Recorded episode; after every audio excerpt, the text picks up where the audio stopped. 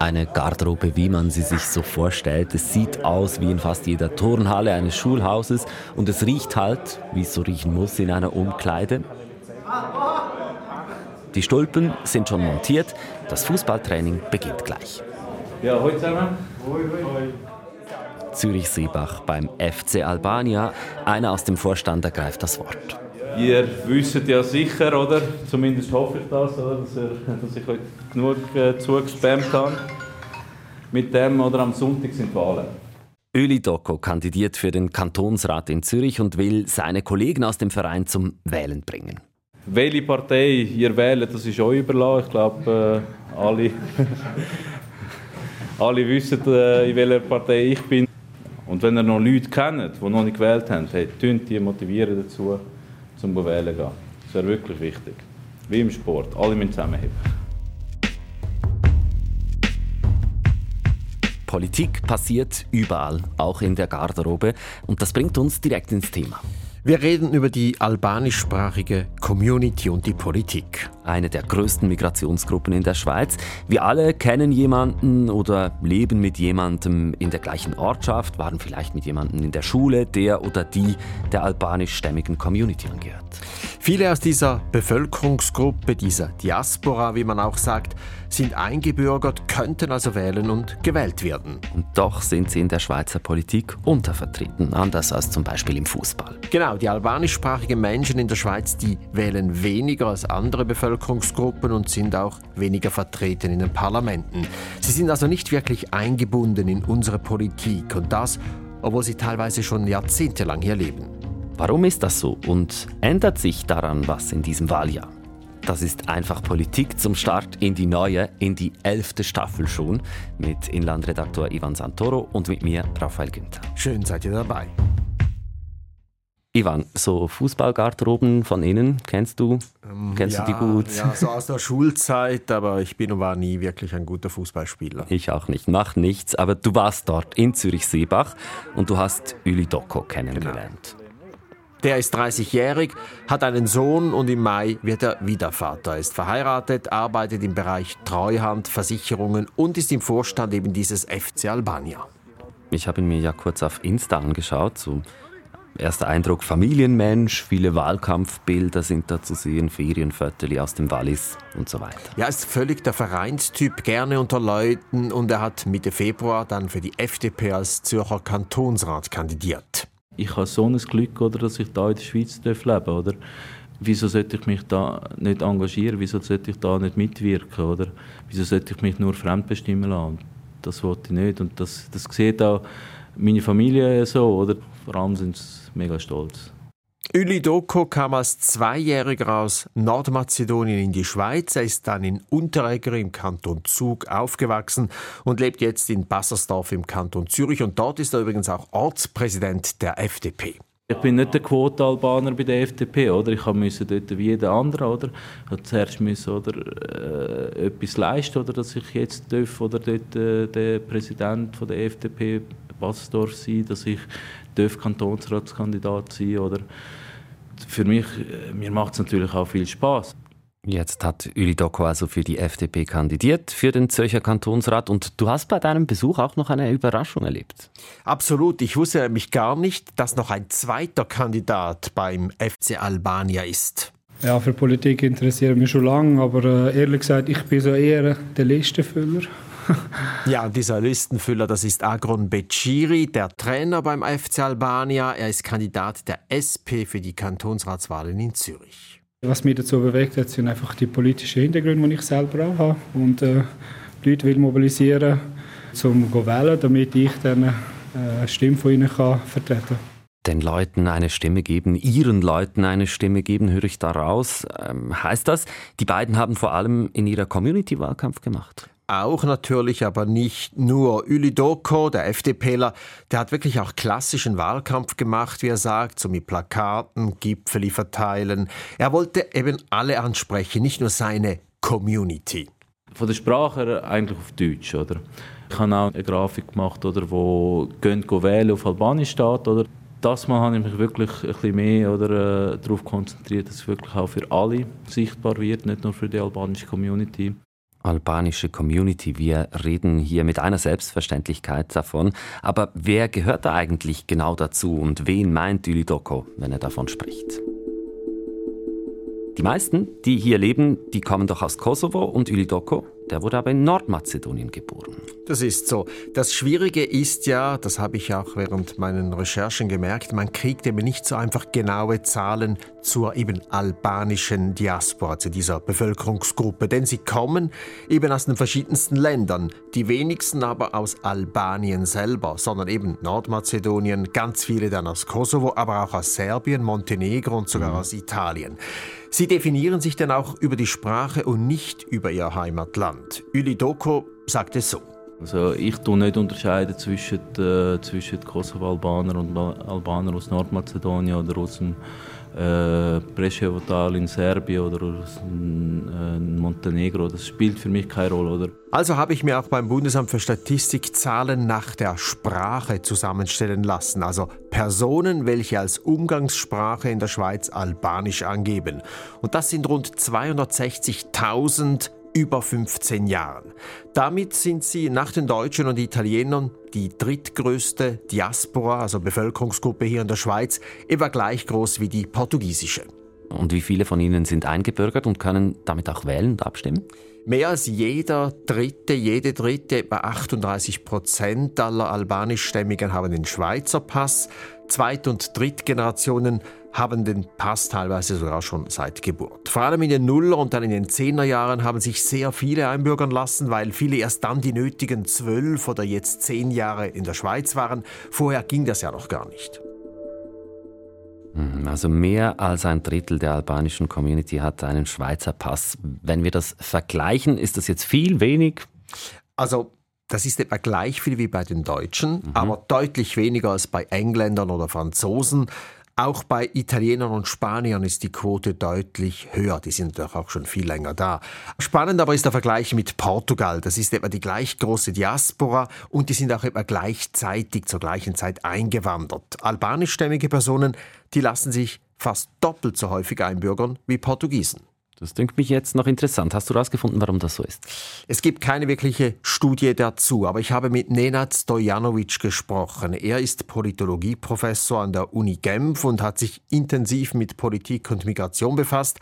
Er selber hat auch einen Migrationshintergrund, allerdings keinen albanischen.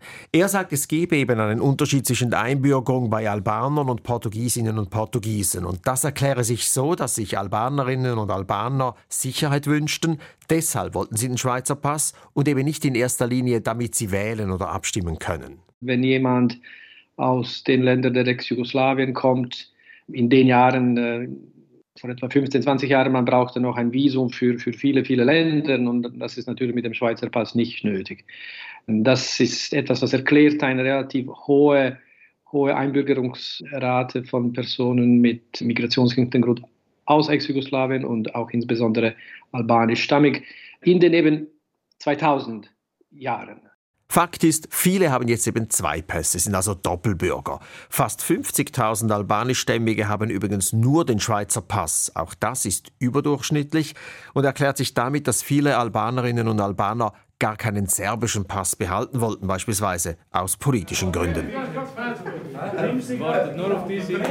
Auch fast alle Fußballer übrigens, die ich getroffen habe, da in der Garderobe, sind Schweizer. Und die sind wählen gegangen, alle zusammen? Also sehr viele haben an den Zürcher Wahlen Mitte Februar teilgenommen, ja, aber die meisten zum ersten Mal. Die Wahlen von jetzt, die haben wir eigentlich alle eher gemacht als Unterstützung. Und weil die auch den Job äh, im Verein gut machen, eine gute Führungsposition. Und eben, weil ich mir ziemlich sicher bin, dass die die Richtigen für das sind.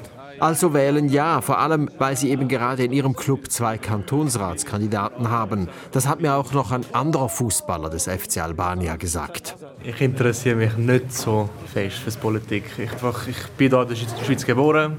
Für mich ist für mich wichtig, dass ich wirklich ähm, da kann leben kann, dass es mir gut geht. Das ist für mich eigentlich das, das Allerwichtigste. Und wie gesagt, ich kenne sie beide sehr gut.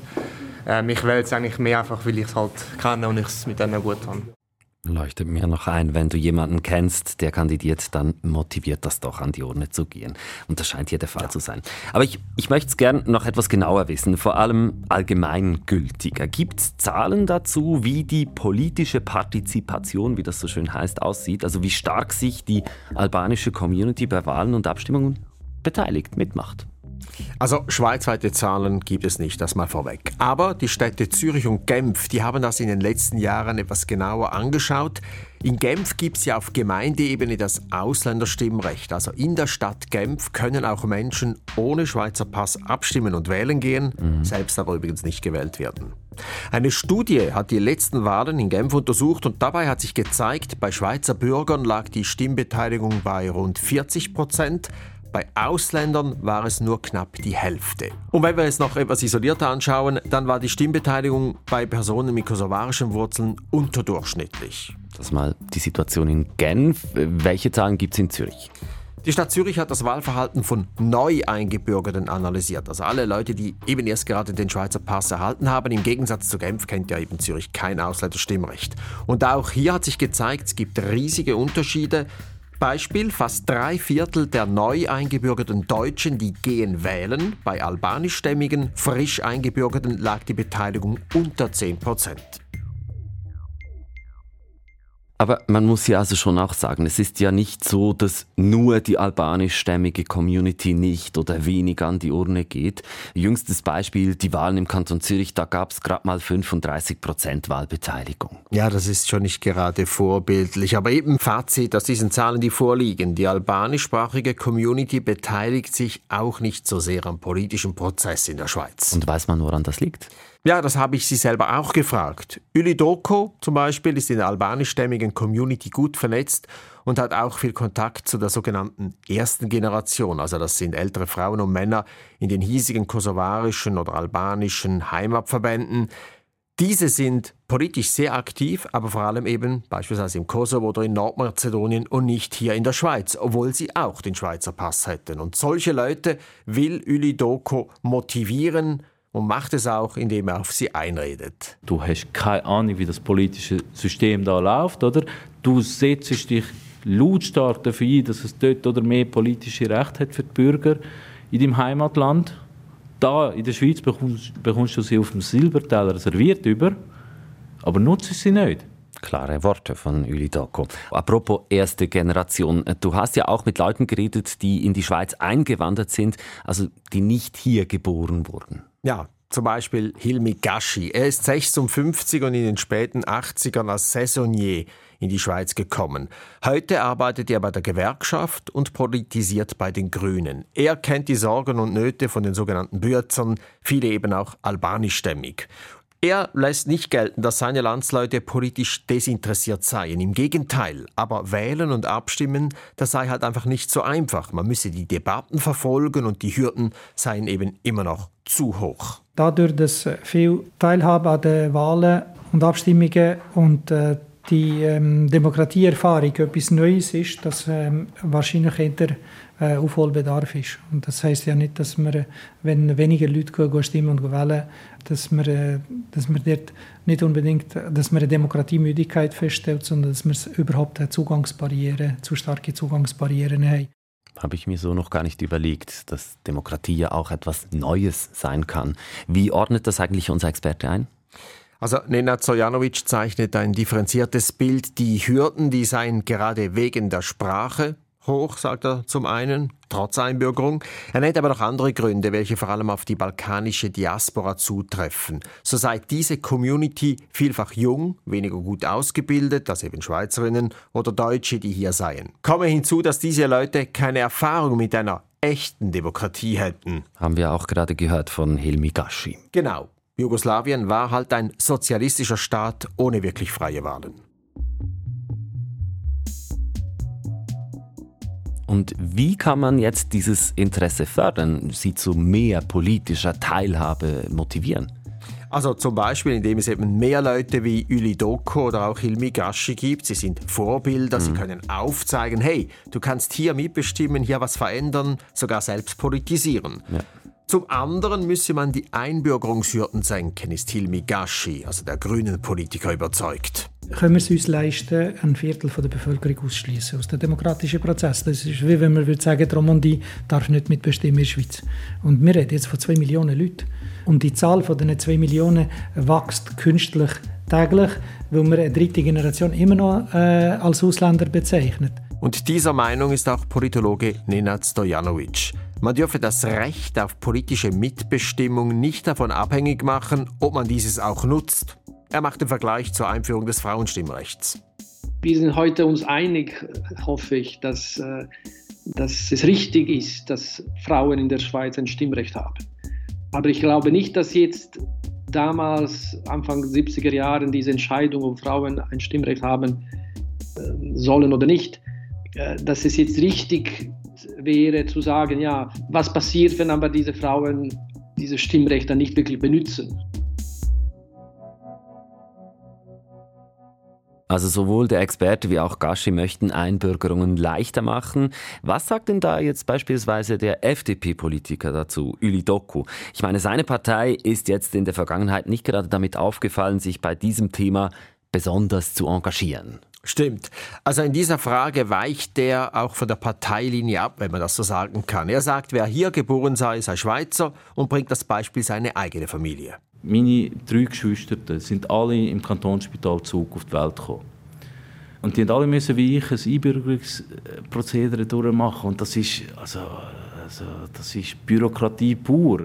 Also da argumentiert er dann eigentlich doch wieder mit FDP-Argumenten, so Stichwort Bürokratieabbau. Absolut. Aber um es klar zu sagen, bei Einwanderern, also Ausländerinnen und Ausländern, die als Erwachsene in die Schweiz kommen, da findet Uli Doku die Kriterien schon gut, wie sie jetzt sind. Er ist einfach für eine Vereinfachung bei Zweit- und Drittgenerationlern und gar für einen Automatismus bei Menschen, die eben hier auf die Welt kommen. Denn die seien ja angekommen hier und noch mehr, sie wollen logischerweise mitreden, mitbestimmen, mitgestalten. Ja, wir haben jetzt verschiedene Stimmen gehört, die für eine erleichterte Einbürgerung sind.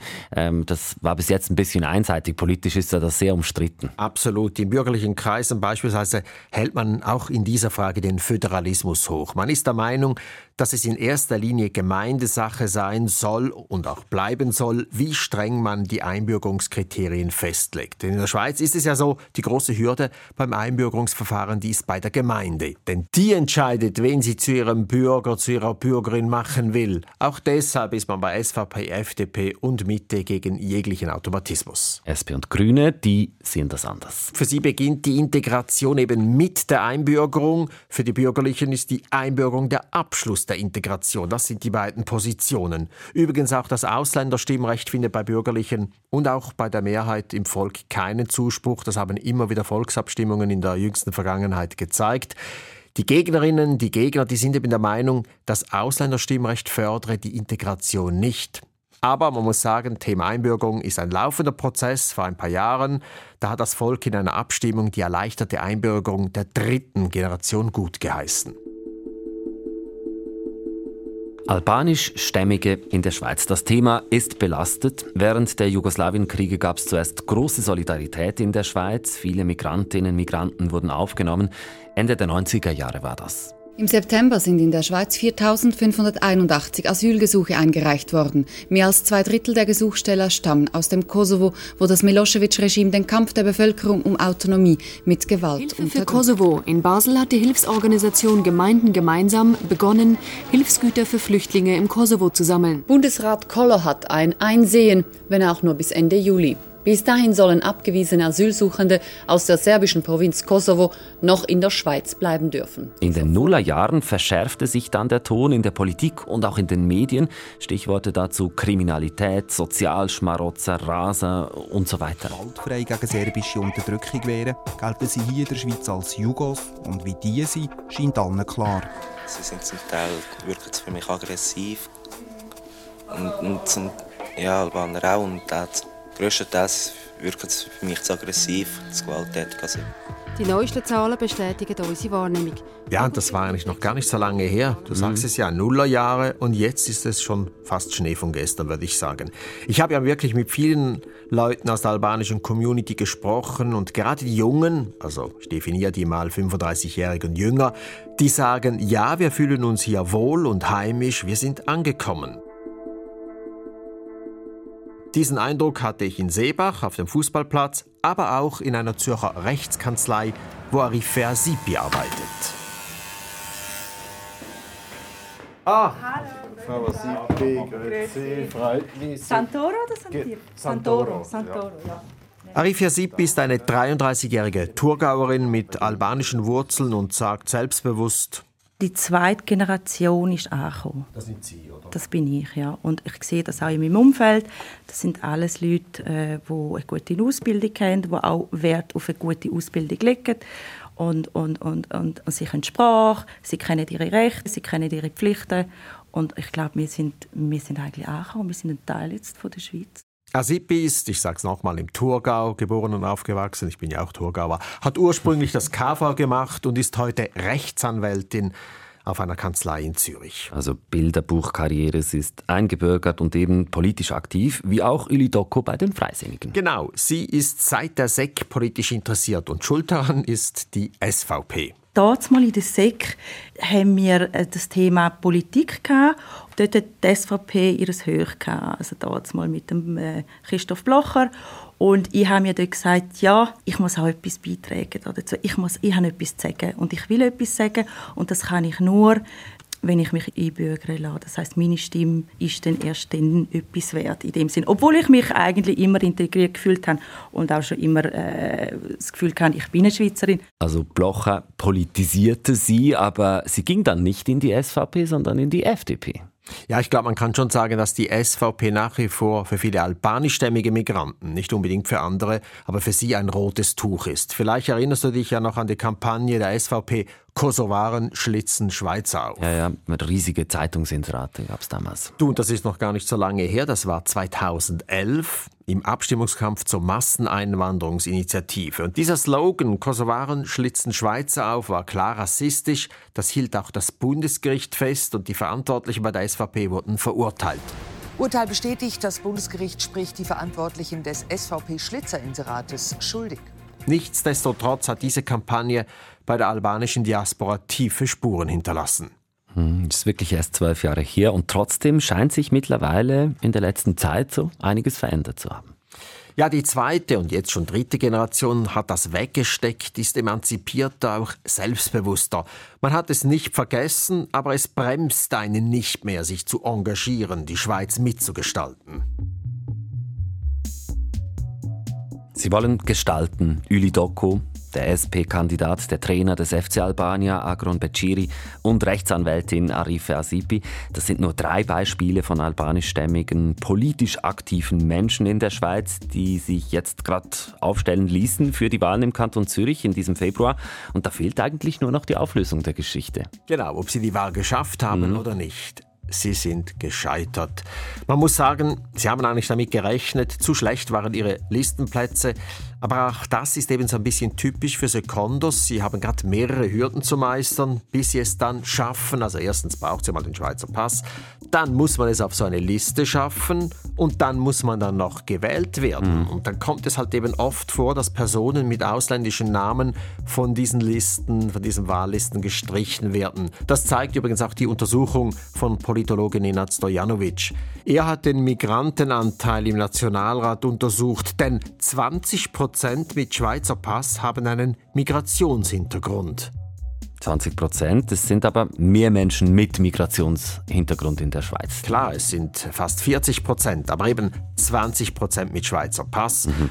Und Stojanovic zeigt in dieser Studie auf, dass diese Schweizer mit Migrationshintergrund vom Beginn weg deutlich weniger in die politischen Prozesse integriert sind. So haben nur 12 Prozent aller Kandidatinnen und Kandidaten einen Migrationshintergrund und dann nur 5 Prozent davon werden auch in den Nationalrat gewählt. Das heißt also schon bei den Kandidatinnen und Kandidaten sind Menschen mit Migrationshintergrund deutlich untervertreten und genau. gewählt werden sie dann auch noch weniger. Unser Parlament kann man schlussfolgern, ist diesbezüglich nicht repräsentativ. Absolut, aber eben jetzt nehmen diese Kontos Fahrt auf und das haben auch die Parteien gemerkt, dass man eben dieses Potenzial von 20 Prozent der Wahlberechtigten nicht einfach so links liegen lassen kann. Das hat man jetzt auch bei den kantonalen Wahlen in Zürich gesehen. FDP und SP hatten Dutzende von Kandidatinnen und Kandidaten mit Migrationshintergrund auf den Listen. Genau, und übrigens auch die anderen Parteien Grüne, Mitte und so. Und auch im Kanton Luzern beispielsweise kandidiert eine Vertreterin mit albanischen Wurzeln als Regierungsrätin. Das wäre dann die erste albanischstämmige Vertreterin in einer Kantonsregierung. Und übrigens auch bezüglich der nationalen Wahlen in diesem Herbst werden die Parteien dieses Potenzial ausnutzen wollen, also diese 20 Prozent Schweizer mit Migrationshintergrund. Da bleibt ja eigentlich nur noch die Frage, wann haben wir den ersten Bundesrat, die erste Bundesrätin mit albanischen Wurzeln? Also wahrscheinlich dauert das schon noch eine Weile, meint mindestens Nenad Stojanovic. Die erste jüdischstammige Person wurde erst 1993 äh, gewählt, Ruth Dreifuns, und, und der erste eingebürgerte Ignazio Cassis wurde auch erst vor wenigen Jahren gewählt. Aber eben, ich bin sicher, dass äh, das jetzt nur eine Frage der, der Zeit. Also ein bisschen Geduld ist noch angesagt. Danke, Ivan. Oder wie man auf dem Fußballfeld sagen würde. Super